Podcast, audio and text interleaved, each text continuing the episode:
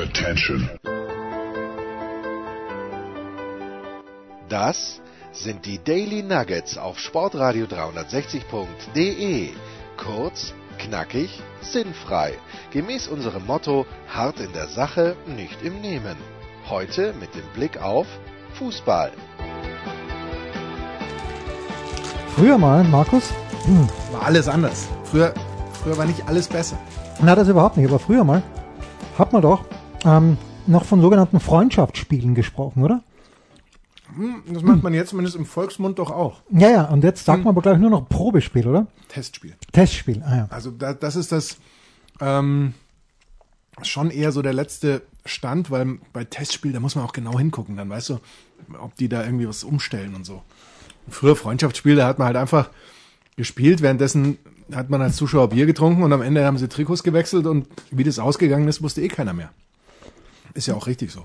Was zeichnet für dich, was wäre ein Test, ein Freundschaftsspiel, ein Probespiel, von dem du sagst, gute Qualität? Was würde, was würde dieses Spiel auszeichnen? Ich frage aus einem ganz bestimmten Grund, du siehst ihn hier. Den, den Dommy sehe ich. Du siehst den Dommy, ja. Ähm, Gilt das für dich als Freundschaftsspiel, was die beiden Ja, machen? ich werde erklären, warum. Was, was, wann würdest du sagen, ein Freundschaftsspiel macht Spaß? Ja, schon ein bisschen Spektakel schadet nicht, mhm. grundsätzlich. Also sprich, bei einem Freundschaftsspiel, auch wenn eben das Testspiel das nicht zulässt fast, ja, aber bei einem Freundschaftsspiel würde ich mich schon, äh, würde ich schon erwarten, dass man ein bisschen Risiko geht, dass man was ausprobiert im positiven Sinne. Sprich, ich darf eigentlich keine Angst haben, das zu verlieren sondern ich muss eigentlich die Freude haben, das gewinne ich und das machen wir. Was natürlich dagegen spricht, ist, heutzutage ist die Kulisse, also nicht nur zu Corona-Zeiten in Serbien, sondern äh, eben bei einem normalen Freundschaftsspiel, ist die Kulisse ja so, dass die Leute zahlen Eintritt, die äh, Fernsehanstalten zahlen etwas. Das heißt, sie wollen eigentlich schon auch äh, nicht nur Spektakel sehen, sondern du darfst dich da auch nicht blamieren. Also wenn du dann spielst, du läufst einem ins offene Messer, du verlierst 0-4 gegen irgendjemanden, den kein Mensch kennt, dann wird man am Ende sagen, oh, was ist denn das, oh, schlecht, dass du irgendwas ausprobiert hast, was nicht funktioniert, was du aber mal testen musstest, das spielt dann gar keine Rolle. Aber ich würde mich schon als Zuschauer grundsätzlich freuen, wenn ich unterhalten werde, logischerweise. Unterhalten ist das eine. Und, weil wir jetzt gerade sehen, äh, Schöne Frauen im Publikum. Ich also das darf, wird man doch noch sagen dürfen. Das möchte ich grundsätzlich sagen. Erstens, das Publikum da ist. Wir schauen gerade nebenbei ein kleines bisschen das Finale der ersten Station der Adria Tour zwischen Dominik Thiem und Filip Krenovic in Belgrad vor vollen, ähm, vor vollen Rängern. Und ganz ehrlich, ich habe selten, das wird man hoffentlich noch sagen dürfen, so viele schöne und wirklich schöne. Und das ist nicht mal in the Eye of the Beholder, aber einfach attraktive. Äh, in the Eye of the Tiger? Ja, Frauen im Publikum gesehen. Aber worauf ich hinaus möchte ist, und du hast es schon fast gesagt, ich erwarte mir, wenn ich so einen Schaukampf, früher mal hat man gesagt, ja. Schaukampf ist auch ein schönes Wort. Ja, ja, früher mal hat man gesagt, ja, da muss jetzt ganz, ganz viele Witze und untereinander und ganz viele Trickschläge. Nee, ein Scheiß. Will ich nicht sehen. Nee, es soll schon ernsthaft sein. Ja, genau. Ja. Und, äh, aber er darf gerne mal einen Stop probieren, den er sonst vielleicht nicht gemacht hätte. Genau. Das vielleicht schon. Aber hier bei diesem Turnier, wo ja auch Djokovic und Zverev mitgespielt haben, die beiden haben es nicht ins Finale geschafft aufgrund arithmetischer Umstände. Also war wirklich, war crazy. In dieser einen Gruppe hatte Krajinovic, Zverev und Djokovic jeweils zwei Siege und hatten das gleiche Salzverhältnis. Aber Djokovic wusste schon heute Nachmittag, Sonntagnachmittag, dass er nicht im Finale spielt und hat sich tränenreich obwohl es nur ein Schaukampf ist, von seinem Publikum verabschiedet, weil er natürlich hier gerne im Finale gestanden hätte. Er hat das Ganze organisiert. Aber diese Ernsthaftigkeit hm. finde ich großartig. Aber nicht gut organisiert. Also wenn er mit, mit äh, Spielsatz, Spielsatz und Sieggleichheit sozusagen, Punktspielsatz und Sieggleichheit, Na, Spielsa dann trotz, Spielgleichheit eben nicht. Dann trotzdem nie ins Finale kommt, hat er irgendwas bei der Organisation übersehen, würde ich behaupten. Das war so großartig, weil nämlich der Eurosport-Kommentator im Englischen gesagt hat, keiner weiß, wie hier die Sachlage ist, aber nachdem Novak Djokovic aus Belgrad ist, geht er davon aus, dass Djokovic im Finale steht. aber das Schöne ist wirklich hier, und der Dominik spielt ja gleichzeitig so eine, ja, eine Einladungsserie in Österreich, wo er dann doch gegen, bei allem Respekt, wie man so schön sagt, lesser Opponent spielt. Und hier hängt er sich rein und das war wirklich gerade gegen Lajovic, wo er auch verlieren hätte können mit drei Matchspielen. Das finde ich gut. Aber wir müssen natürlich drüber reden, Markus, dass in Serbien nicht nur Partisan gegen Roter Stern vor 20.000 Leuten stattgefunden hat, sondern hier auch Team Krenovic vor, es sind glaube ich nur 1000 Zuschauer, aber es dünken mich dann doch einige mehr zu sein. Davon sind 880 hochattraktiv. Ähm, und auch Männer natürlich. So viel Zeit muss sein. Und was hier Das wird auch. man doch noch sagen dürfen. Und es sind hier Ballkinder, die das Handtuch apportieren und weder Mundschutz noch Handschuhe tragen. Also ich finde es ich find's im Grunde genommen auf der einen Seite Wahnsinn, auf der anderen Seite großartig. Es ist sehr anachronistisch. Na, es ist so, wie es hoffentlich bald irgendwann wieder mal ist. So, Frage an dich, Markus. Ähm, warum, Isst du mit vollem Mund? ja, warum musste heute und mussten generell deine lieben Kollegen, deine Field-Kollegen, aber heute ganz speziell Ecki Häuser, weil ich mir einfach gemerkt habe, dass er es war, nach wie vor Maske tragen. Ich dachte, diese, diese, Ich denke, das ist nur aufgehoben für ähm, Ersatzspieler, ach, für, So ich glaube, auch. Trainings, ähm, äh, den Staff, wie man heute so sagt, Ja, also so ja. Betreuer. Weil, ne, ganz schwachsinnig, äh, für mich ja, weil es im Freien ist, deswegen glaube ich, ist die Aerosol-Geschichte und so da nicht ganz so groß, aber okay, es gehört zum Hygienekonzept.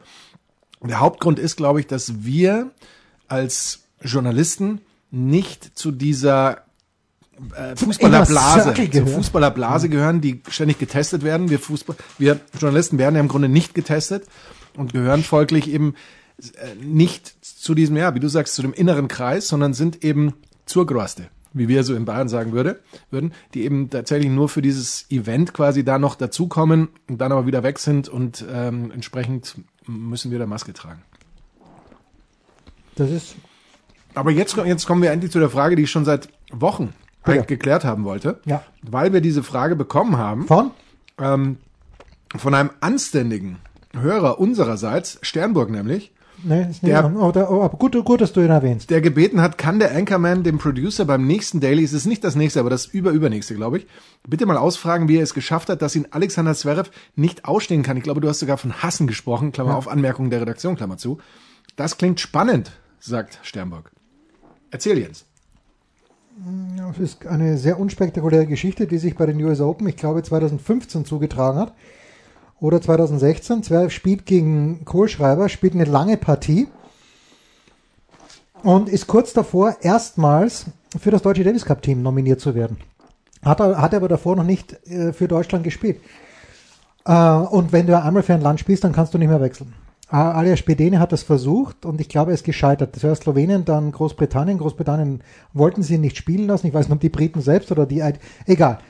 Also Zwerf hatte da zu diesem Zeitpunkt noch nie für Deutschland gespielt. Und ich wusste aus sicherer Quelle, Alexander Zverevs Vater ist ja Russe. Und ich wusste aus sicherer Quelle, und dass es Anfragen gab vom russischen Tennisverband. So, und natürlich war mein Timing eher schlecht gewählt. Also es wäre, verliert in fünf Sätzen gegen Kohlschreiber bei gefühlt 124 Grad im Schatten, wie es halt so ist bei den US Open. Und sitzt da drinnen, komplett verschwitzt und deprimiert. Und dann kommt der Huber daher und sagt, naja, damals habe ich ihn noch geduzt, seitdem sieht, seitdem sieht ich ihn ja. Äh, aber sagt zu ihm, könntest du dir vorstellen, dass du auch für ein anderes Land Davis Cup spielst? Woraufhin er zu mir sagt, das ist eine beschissene Frage. Oh. Ich fand, es war vielleicht ein beschissener Zeitpunkt danach, aber ich halte das nach wie vor eine, für eine komplett legitime Frage, weil ich, wie gesagt, aus ziemlich sicherer Quelle wusste, dass es aus Russland Avancen gab. So, und seitdem, das hat er sich gemerkt, jedes Mal, wenn er mich sieht, gut, bei Pressekonferenzen ist er natürlich extrem professionell, ähm, mit allen professionell gelangweilt, ähm, aber wir hatten einmal so das Vergnügen bei Head, seinem Schlägerausstatter, ähm, da, da hatte ich ein One-on-One und er wusste aber nicht, dass das mit mir ist und hat wahrscheinlich gesagt, das schleicht. Der andere, also wir hatten einen Two-on-One im Grunde genommen, zweimal fünf Minuten, musst du dir so vorstellen, seine Pressetante sitzt neben ihm mit dem Die Handy. Pressetante ist mir zu Ja. despektierlich. Mein Sein. Presseonkel sitzt neben ihm mit äh, dem Handy und stoppt mit. Das ist wirklich nur fünf. Wir mussten die Fragen vorher einreichen und dann hat sie wirklich eine Liste gehabt, auf der diese Fragen standen. Und in diesem Raum, also André Antic und ich waren auch dabei. Es war drei Tage vor den French Open 20 und 20 und 18. Gut, wir fahren also hin. Ich wusste nicht, dass André auch dabei ist, aber ich mag André ja sehr. Und André sagt, pass mal auf, ähm, wir machen nicht zweimal fünf Minuten hintereinander, sondern wir gehen gemeinsam rein und dann kann der eine beim anderen ja ein kleines bisschen zuhören und, und was aufschnappen. Sag ich, André, gerne, machen wir auf jeden Fall. Ähm, ähm, gut, wir gehen also rein. Jens Huber tun die gut aussehenden Damen im Fernseher nicht gut. wie wir gerade, wie wir merken, an seiner Formulierungssicherheit. Ja, was mir nicht gut tut, ist, dass ich einen Artikel vorgeschrieben habe, Dominik Thiem gewinnt in Belgrad und im Moment steht es auf der Kippe, das Match. Aber okay, gut. Also Andre und ich gehen also rein und diesen, in diesem Zimmer äh, sitzen Alexander Zverev, die Pressebetreuerin und sein damaliger Manager Patricio Apay. Jetzt ist es so, ich glaube, der Freundeskreis oder der Fanclub oder vielleicht sogar beides von Patricio Apay auf der ATP-Tour ist ungefähr so groß wie unsere Hörerschaft. Ich möchte sagen, sogar deutlich kleiner. also, es ist jemand, der bekannt dafür ist, dass er Verträge schließt, aus denen Unsere man. Hörer sind, sind viel toller. Also sie, man kann es eigentlich nicht Zahlreicher, zahlreicher. Hoffentlich. Und toll, also nicht nur quantitativ. Ja, ja, natürlich. Ähm, gut, also da sitzt Patricia Apay drinnen und die Pressebetreuerin und äh, Zverev und ich gehe rein. Und mittlerweile hat sich Zverev von Apay nach einem ganz, ganz hässlichen äh, Rechtsstreit auch getrennt. Das kannst du übrigens mit nach Hause nehmen. Fantasia. Gut, also ich gehe da rein jetzt zum 15. Mal in diesen Raum Ja. und Zverev sieht mich, dreht sich zu seinem Manager um, mit dem er jetzt, glaube ich, kein Wort mehr spricht und sagt zu ihm dort original, aber laut genug, dass ich es gehört habe, This is the guy who asked me if I wanted to play uh, Davis Cup for Russia. It was so uncomfortable, sagt er ihm dann noch. Sagst du ihm dann? So laut. Und das war 2018. Und wie gesagt, er, also Zverev ist extrem professionell bei Pressekonferenzen, wobei da hatten wir auch schon in Wimbledon dann 2016 auch äh, unangenehme Fragen. Ich stelle ihm wirklich nette Fragen. Er fühlt sich sofort angegriffen. Aber, aber er hat dir trotzdem geantwortet, die fünf Minuten lang. Oder hat er gesagt, Naja, doch, ich sage er ist ganz du professionell. hast zwar ja. fünf Minuten mit mir, aber Antworten ich- bekommst du keine. Naja, Du kannst gerne fünf Minuten lang Fragen stellen. er ist, er ist extrem professionell, das muss man ihm ja lassen. Und äh, das ging nicht gut. Aber apropos Sternburg. Gelbe Karte. Ich war kurz davor, Sternburg zu blocken. Oh oh. Ja, Oh oh. weil Sternburg mich, aus welchen Gründen auch immer, in einem Tweet, es ging um die anständige oder vielleicht nicht so anständige, aber das äh, spielt in diesem Fall keine Rolle. Für uns ist es die anständige Firma Mannerschnitten in Wien. Oh. Ja. Und da gab es wohl einen, einen Austausch äh, über Twitter, wo auch der Chef der österreichischen Identitären Bewegung involviert war. Ein Name, den ich in meiner Sendung nicht nenne. Aber Sternburg erdreistet sich, diesem Idioten zu antworten und irgendwie äh, Ed Sportradio 360 einfach nur das, ja, Moment, ich, ich kann dir, äh, kann dir, ich versuche es zu finden, weil ich, ich fand es eine politische. Aber wolltest du das nicht mit ihm persönlich mal klären? Vielleicht. Nö. Nö, nö, will ich nicht. Äh, Das ist, ist kurz, kurz vorm Sperren. Moment, Moment. Ähm, ja, ja. Kann man bei ja. Twitter, wenn man gesperrt wurde, von jemandem dann auch nicht mehr getaggt werden? I don't know. I don't know. Jedenfalls, das habe ich als nicht für, für, ähm, für, für gut befunden. Ist schon länger her. Ich finde es jetzt eh nicht mehr. Aber wie gesagt, ich war da eben mit diesem Idioten innerhalb eines Tweets und äh, bei aller Liebe, aber zu, so Antwort an, Ed Manner AG und noch an zwei andere. Und dann steht nur im Tweet Ed Sportradio 360. Brauche ich nicht, sorry. Danke, nein. Danke, nein. Pause. Aber du weißt nicht, in welchem Kontext das war. Ja, doch, es ging darum irgendwie, dass, dass bei Manna irgendwie äh, dieser Idiot hat eben Manna. Mann hat dann gesagt, wir lieben alle Menschen. Ich habe diesen einen Tweet gesehen, bei uns, äh, wie wir, oder irgendwie war das, äh, wir denken alle rosa, weil wir alle lieb haben, irgendwie so. Wie wir ja auch. Aber es war, war, äh, okay, wie gesagt, ich war komplett irritiert, mich mit diesem Deppen in einem Tweet zu finden und das ähm, hat, hat mich schon, ich möchte sagen, höchst irritiert, nicht ein kleines bisschen. Pause.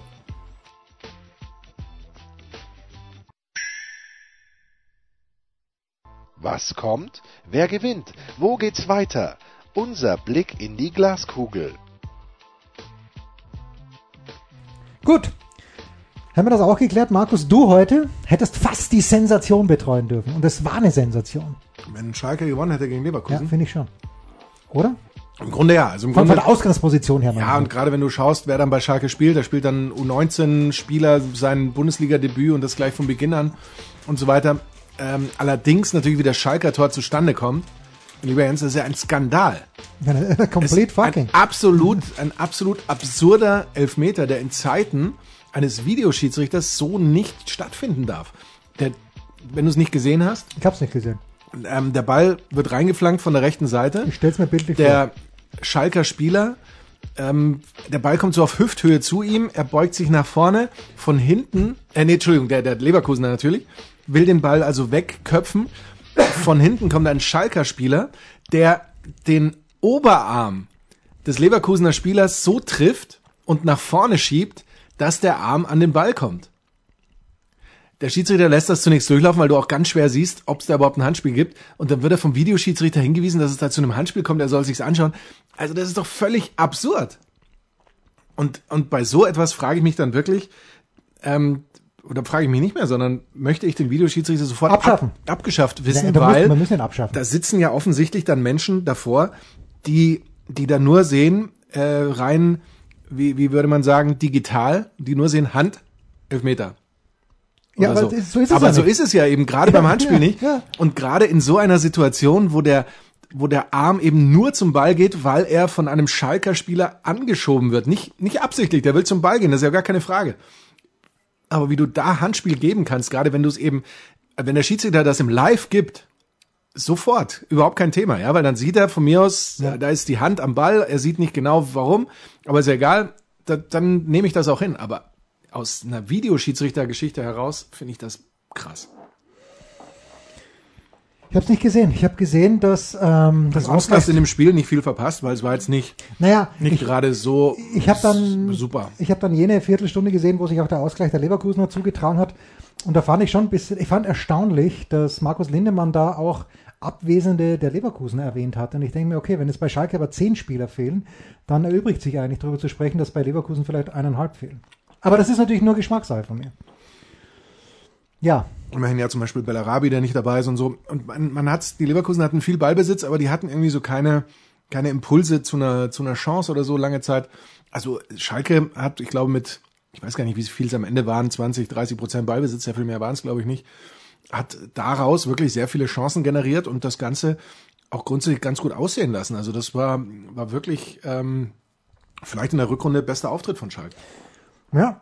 Ähm, lass uns einen Tag zurückgehen. Gerne. auf das Topspiel, kommentiert von Wolfi Fuß und ähm, der ist natürlich wieder fantastisch gemacht. Und was ich mich dann frage, und äh, du, du kannst, ich weiß nicht, ob du aus dem Nähkästchen plaudern Natürlich. darfst, aber erstmal, wie fandest du den Ansatz der, der Gladbacher?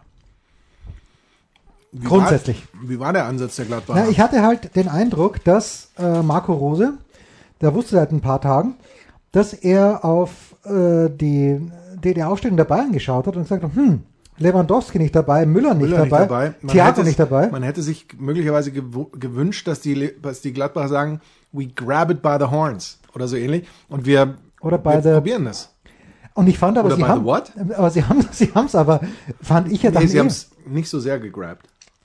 Naja, aber zumindest, und meine Frage dahingehend, weil ich Wolfi erwähnt habe, er sagt dann, zu einem gewissen Zeitpunkt des Spiels, während wir hier weiter mit vollem Mund essen, zu einem gewissen Zeitpunkt des Spiels hatte Gladbach deutlich mehr Ballbesitz als die Bayern. Und dann kommt Wolf um die Ecke und sagt, das letzte Mal war das 2014. Wo hat er das her? Von Opta. Und die ihm direkt dann zuplärren.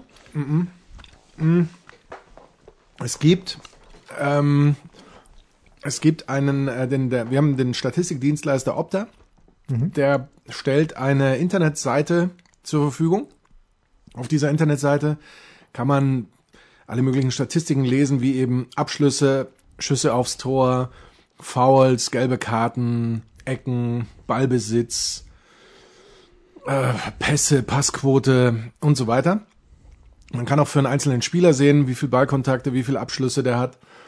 Und es gibt eben auch unter anderem dann so einen kleinen, so ein Mini-Chat-Fenster, wenn man so will. Und in das schreiben eben die Opta-Kollegen dann auch mal rein, was ich, ähm, das ist die jüngste Startaufstellung der Bayern seit so und so oder die haben in das der Formation noch nie wirklich, gespielt. wirklich live dann. Also, Ja, gibt mit ein bisschen des- Verzögerung Ja, halt aber natürlich, während aber des Spiels während des sitzen bei Spiels Leute und sagen, kommt- das ist das erste rein, Tor genau. von Zum Beispiel. Das, ist, äh, das ist überhaupt sein, sein erstes Tor in der Bundesliga oder Schalke trifft zum ersten Mal zu Hause nach 300 torlosen Minuten. Ähm, zum Beispiel war heute bei meinem Spiel auch so ein, so ein Fakt. Und, und solche Dinge, weil es ist ja so, dass nicht nur Sky Opta abonniert sozusagen diesen Service, sondern Opta ist ja auch Dienstleister, gehört ja zur der Zone-Gruppe, ist also für die auch Dienstleister und so weiter. Das heißt, und auch manche Fußballvereine und dann ähm, ist eben Opta Ich kann mir vorstellen, auch Tageszeitungen zum Beispiel. möglicherweise eben auch andere Rundfunkanstalten und, und äh, Presseoutlets und sowas und ähm, die werden da dann versorgt, wenn sie das eben äh, bezahlen, dann kriegen sie da ein Passwort und dann können sie das nutzen und da gibt's eben solche Dinge. Also ich gehe mal davon aus, dass das auch dann in dem Opta-Ticker stand. Kann aber auch sein, dass sich äh, Wolf das vorher schon rausgeschrieben hat. Na, weiß man ja nicht. Ja, weil er wusste in der 47. Minute, kann ich jetzt, kann ich jetzt sagen. Weiß man ja nicht.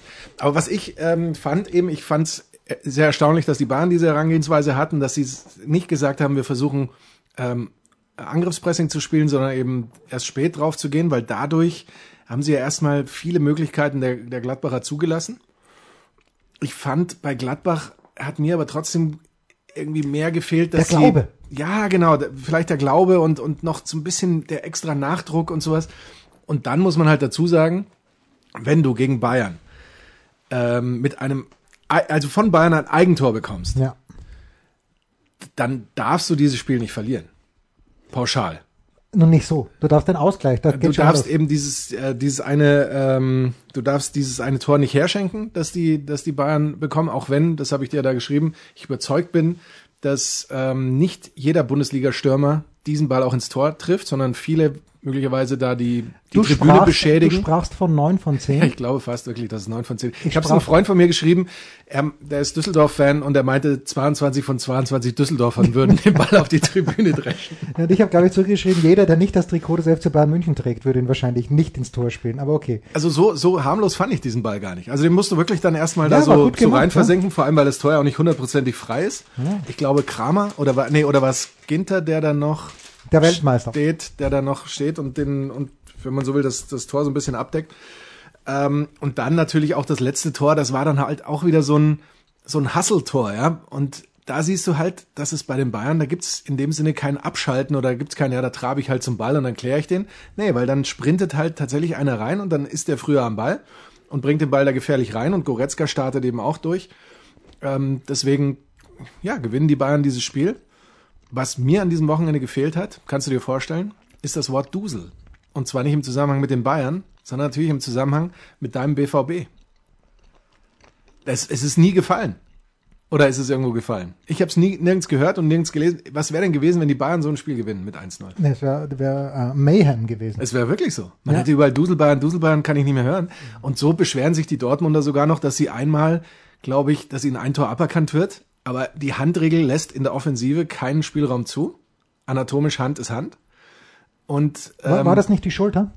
ja, aber die, die Schulter wird erst ab der kommenden Saison, ab dem, En- also Ab- der, ab- der ab- nackte ab der- Teil des T-Shirts, des T-Shirt-Arms Ah, okay. sein. Ich dachte ab der Kapitänsbinde vielleicht, wo man dann Nee, sagt, es ist ab dieser Saison noch, wenn man, wenn man an der Schulter spürt, da, da spürt man hier so einen Knochen im, im Kreuzeck der Schulter sozusagen. Also am äußersten Eck und unterhalb dieses Knochens. Keine Anatomiekurs Ja, ist es so. Das, Ja, das wird sich das. tatsächlich ändern. Zur kommenden Saison ist es so, wenn du ein T-Shirt trägst, das sollte dann vielleicht ein bisschen länger sein als das von Dominik Thiem mit längeren Ärmeln, dann ist der nackte Teil Hand. Dominik Thiem mit neuem Sponsor übrigens, seit diesem Oh. Turnier. Ja. Hast du also deinen dein, äh, Kleiderschrank direkt ausgeräumt? Naja, Dominik trägt eine Marke, die ich nicht tragen würde. Würdest du nie tragen.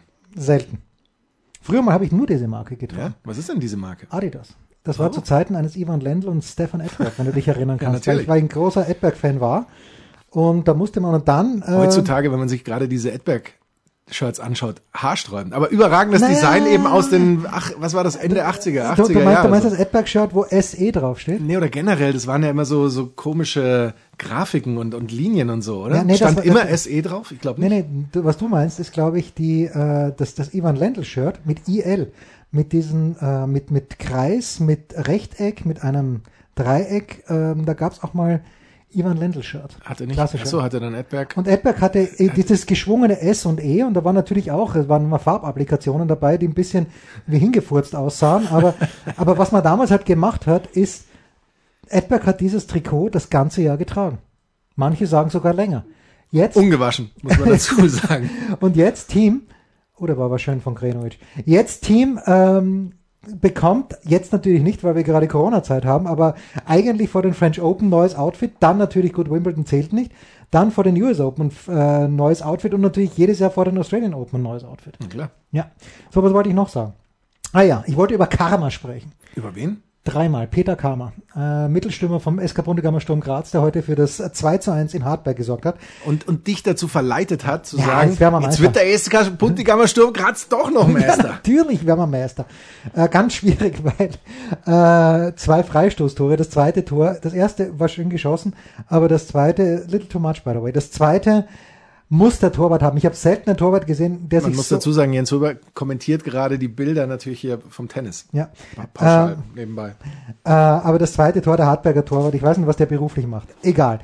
An diesem Wochenende habe ich gesehen, dreimal Karma. Das erste Mal, ich schreibe nach einer, wie ich finde, anständigen Parade, obwohl es Luca Hernandez nicht gut gemacht hat, von Jan Sommer, dass wir ihn aus der außer Neuer sind alles Pfeifen-Diskussion mal für einen Moment rausnehmen. Ich schreibe noch im Moment, zwei, nicht mal, nee, meine ich, nicht, nicht mal zwei Minuten später fällt dieses Tor back in. Gut, also ich habe keine Ahnung, Karma kann passieren. Aber was kommt als nächstes? Als nächstes lobt Wolfi Fuß Benjamin Pavard Pavard. für, für seine Kopfballstärke. Gut, das Eigentor schießt er mit dem, mit dem Bein, aber trotzdem fand ich äh, lustig, dass das Wolf gleich so gegangen ist. Und dann erinnere ich mich, vor wenigen Tagen lese ich in der Süddeutschen Zeitung einen Artikel über Florian Niederlechner vom FC Augsburg. Und wer an diesem Sonntag schießt natürlich das Tor. Wie er, wie er selbst sagt, vom Deppen zum Hellen. herrlich, herrlich, ein Held gleich. Ja, so hat er es gesagt. Ja, ja, ein Held. Und äh, wer natürlich unser ganz persönlicher Held ist, das ist der Schmiedi.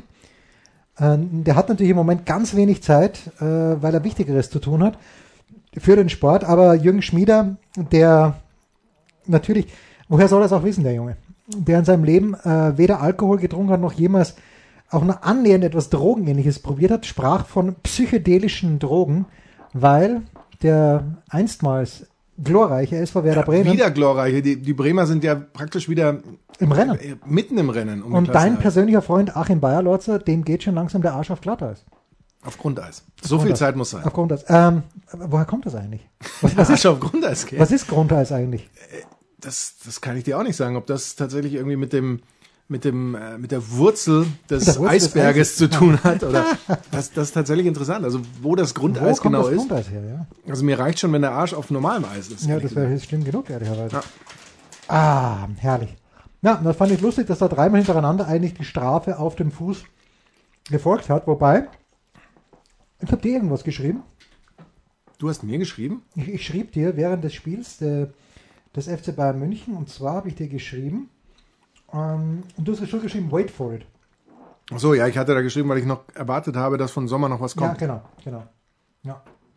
Ich dachte auch, dass da noch ein bisschen was kommt, aber es kam kein Fehler mehr. Wieso hört man uns nicht mehr? Ich weiß es nicht. Das ist verrückt. Also ich kann mich aber hier am, am, am roten Ausschlag sehen an deinem Computer.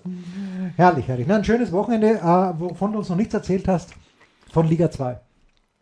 Liga 2. Mein Debüt am, am Samstag. Ich muss ja sagen, dass ich von den Bochumern, ich möchte nicht sagen begeistert bin, aber dass die schon ähm, richtig gut spielen und stark spielen, aber eben diese Hypothek noch mit sich rumschleppen, dass es eben zu Saisonbeginn überhaupt nicht funktioniert hat. Ansonsten finde ich fast, dass die Bochumer eine der spielstärksten Mannschaften in der zweiten Liga sind. Hatten gerade da am Samstag so ein bisschen das Problem, Wenn äh, das dass- der Ruhrpoet hört. das sind Chancen umzumünzen. Das würde ja manchmal nicht schaden, ja? wenn man wenn man gut spielt und sie sind sehr ballsicher, passsicher, dass man da vielleicht auch mal so ein paar Chancen kreiert. Aber trotzdem hat er gereicht für ähm, zwei Tore waren es am Ende, wenn ich mich jetzt nicht komplett täusche. Äh, unterm Strich war allerdings äh, Osnabrück, muss man sagen, schon erschreckend schwach. Also gerade was Passsicherheit anlangt, das komplette Gegenteil. Und entsprechend die Osnabrücker nach überragender Hinrunde im freien Fall. Ja, Ich ab- glaube, ab- ich muss dieses, diese ähm, Ausdrucksweise verwenden. Im freien Fall. Im freien Fall bis zum Grundeis. Ja, noch nicht ganz. Aber wo im freien Fall gibt es irgendeine dümmere Mannschaft als den TSV 1860 München? Nein, Da haben wir 1 1-0 verloren, oder? Gegen zu Rostock? Hause, zu Hause gegen Rostock. Zweite, das, es gibt zwar keine Heimspiele mehr, aber trotzdem, das ist natürlich Wahnsinn. Wenn du, wenn du vom freien Aber du Fall, hast äh, selten so viele Zuschauer wie im Grünwalder, glaube ich. Weil da kannst du ja von den Hochhäusern von außen rum, also sind ja keine richtigen Hochhäuser, kannst du schon noch einiges sehen. Wo In Osnabrück gab es übrigens auch eine, ich glaube eine WG, die vom Dachflächenfenster aus zu dritt aufs äh, Feld geguckt haben. Das war früher, äh, als äh, der SK Puntigammer Sturm Graz noch in der Gruben gespielt hat. Das wäre eigentlich genau das gewesen, dass ich mit Thomas Wagner mal in die Gruben gehe zu Sturm Graz. Äh, da gab's ein Hochhaus daneben, also das Stadion war komplett blöd gelegen, mit dem Auto keine Chance, was irgendwo ja auch gut war, mit dem Auto keine Chance hinzufahren.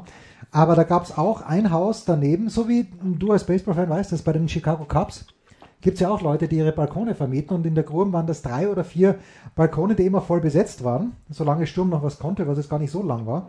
Äh, war großartig, war großartig. Aber für wen's überragend beschissen gelaufen ist an diesem Wochenende für den ersten FC Nürnberg, Markus. Ja, gerade noch im Derby noch dazu. Ja, Und aber eben die KSC Nürnberger- gewinnt. Die Nürnberger die einzigen, die Osnabrück daran hindern, auf Grundeis zu, zu sein, so, so ungefähr, oder? Wenn ich die Tabelle jetzt, Ja, oder hat die sich noch grob verändert? Nee, nee, Karlsruhe mit dem Sieg gegen Stuttgart. Also heute, ich weiß nicht, wer im Stadion an der Schleißheimer Straße heute Dienst hat, aber ich hoffe es, ich hoffe es ist Holle, weil Michel äh, wahrscheinlich eher unruhig schläft heute, nachdem der KSC das Derby gegen Stuttgart gewonnen hat. Der KSC jetzt vor Nürnberg mit marginal besserer Tordifferenz, aber Wien Wiesbaden 31 Punkte auch auch dabei noch beim großen Preis eigentlich. Äh, und St. Pauli müsste eigentlich mit 38 Punkten sind gerettet. Und man darf nicht vergessen, Dresden hat ja noch ein Spiel auszutragen. Allerdings ist das Ganze eben gegen äh, Bielefeld. Das In ist, Bielefeld, glaube ich. Aber ansonsten scheint sich das Ganze, das ist ja immer bei der zweiten Liga so, in dieses Schneckenrennen dann so gegen Ende äh, zu mausern, wo du, du hast Mannschaften, die spielen so überragend und, und sind vorne und Platz eins, zwei, drei und du denkst, ja klar, die steigen auf. Aber dann gerade eben der HSV und Stuttgart, die dann doch schwächeln, weil die Stuttgarter ja zuletzt eben auch gegen Osnabrück ja nur unentschieden gespielt, dann jetzt verloren. Die Hamburger haben zwar jetzt mal wieder gewonnen nach langer Zeit, wo sie vorher nicht gewinnen konnten. Also das ist schon immer eine, ja, eine eher zähe Geschichte der Aufstieg in der zweiten Liga. Außer für, für Bielefeld. Da scheint es ja jetzt wirklich gut zu laufen. Ja. Und da sind's, wenn wir jetzt gucken, sechs Punkte. Das heißt, Nein, nein, wenn Bielefeld gewinnt, die brauchen noch ein Pünktchen. Dresden, Oder äh, die müssen ein Pünktchen besser sein als, als Stuttgart im, in der englischen Woche jetzt. Und dann sind sie aufgestiegen. Ja, wenn sie gegen Dresden gewinnen, das Nachholspiel, dann hätten sie Oder neun, so. neun Punkte Vorsprung. Oder hast du recht. Plus 14 Tore bessere Tordifferenz, das ist es für Bielefeld. Und wer feiert dann am lautesten? Wann ist dieses Nachholspiel? I don't know. Weil jetzt ist ja englische Woche. Es ist dann Wahnsinn. zwischen dem Zwischen Jahren. 33. ja, zwischen dem 33. und dem 34. Wahrscheinlich. Ja, wer, wer feiert noch, äh, noch ausführlicher als unser lieber Freund Marco Hagemann, der ja aus der Nähe von Bielefeld kommt? Wenn er nicht sogar in Bielefeld geboren ist, ich weiß es nicht. Ich müsste mal fragen. Im Schloss Holte Stubenbock, wenn mich nicht alles täuscht. Nein. Ja. Im Schloss geboren. Nein, im Schloss nicht, aber äh, ich glaube, der kommt doch da aus Holte Stubenbrock, oder? Glaube ich. Ich würde es überhaupt nicht ausschließen. Also, dass du das nicht in den Personalakten von Sportradio 360 vermerkt hast. Völlig korrekt, nachdem Marco ja letzte Woche auch bei uns in der Big Show zu Gast war, der große Marco, der jetzt gerade, as we speak, Anton Kroos mit Real Madrid kommentiert, Ja. glaube ich, glaube ich. Äh, wie dem auch sei. Ähm, Philipp Petschner, der große Philipp Petschner, äh, Wimbledon-Sieger mit Jürgen Melz im Jahr 2010 und US Open-Sieger 2011, der ähm, ist ein eingefleischter äh, Dings-Fan. Bielefeld-Fan. So, kurze Pause, meine Damen und Herren. Dann die Mitarbeiter der Woche.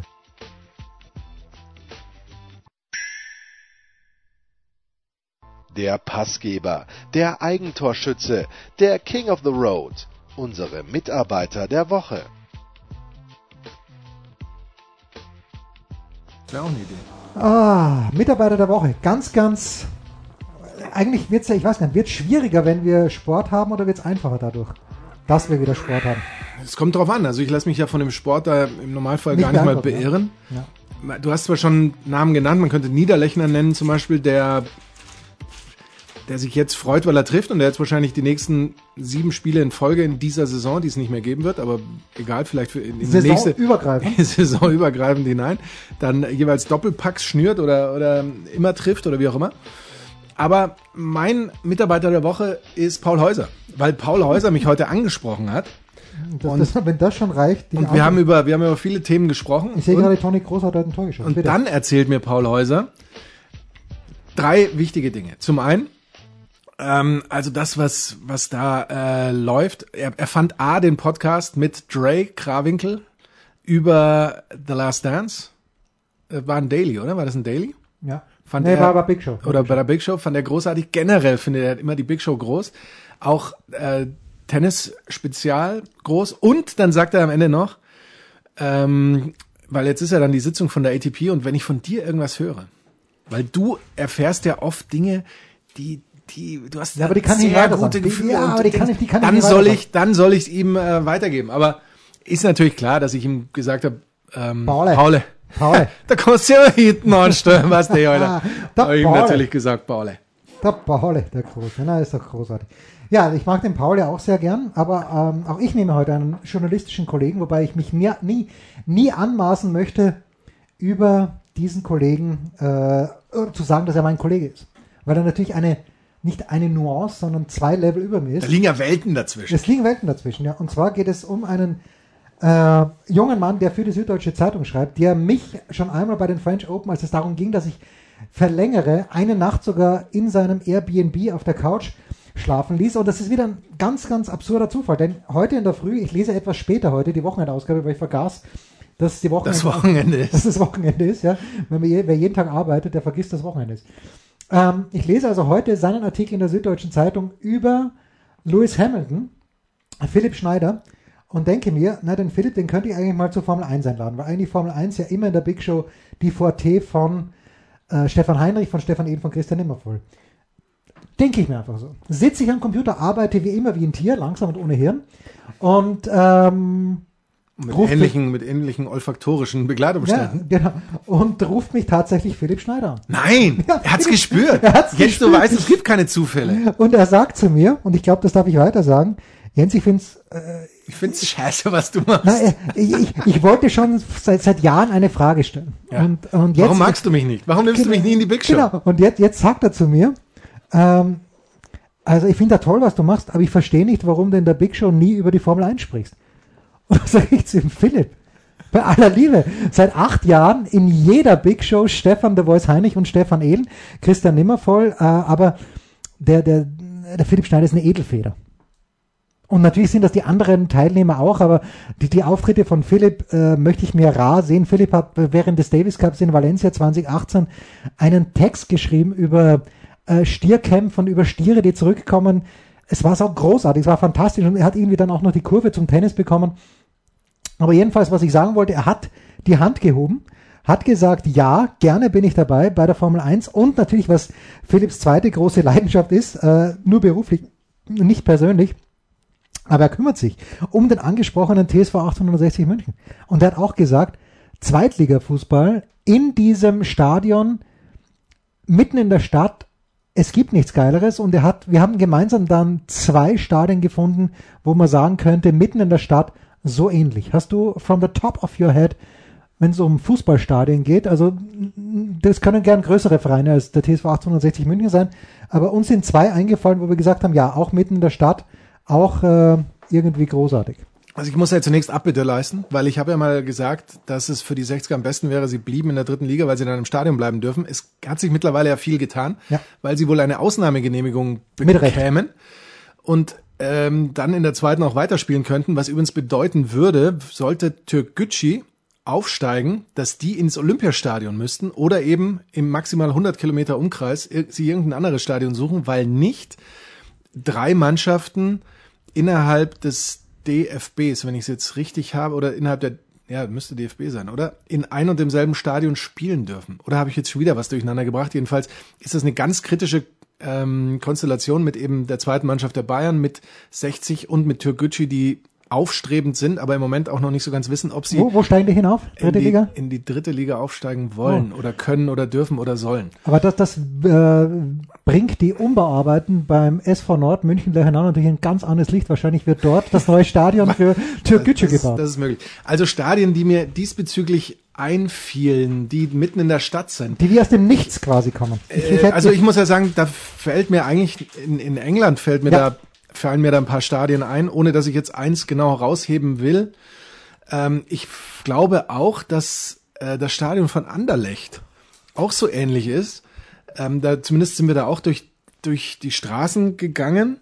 Ähm, so, so rechts und links so eine Pommesbude und dann stehst du da plötzlich vor diesem Stadion, das sich aber nicht so ins, ins Stadtbild einfügt, wie das, das Grünwalder Stadion macht. Äh, ich weiß es nicht, Jens. Was, was ist dir noch eingefallen? Das, das, ich glaube fast auch, ist nicht auch das, wie heißt das noch, das Stadion von Rot-Weiß Oberhausen? In dem ich, in dem war ich auch mal. Aber ich habe schon wieder vergessen, wie es heißt. Ja. Gottes Willen, wie schwach. Aber das könnte auch also wir, relativ wir, wir bringen es mal auf den Punkt. Sein. Philipp Schneider, mein Mitarbeiter der Woche. Ja, zu Recht. Ja, und dann, was mir eingefallen ist, weil du sagst, die englischen Stadien. Ich wusste das nicht, aber ich habe mich vor, wann war ich in Wimbledon? 2016 genau. Und da sagt mein Chef zu mir, Alex Antonic, komm, wir treffen uns dort und dort. Und das war direkt an der Stamford Bridge. Und ich wusste, also dieses Stadion von Chelsea London ist ja mitten in der Stadt. Captain, my Captain, was soll ich sagen? Wie hat das John Terry überhaupt gefunden?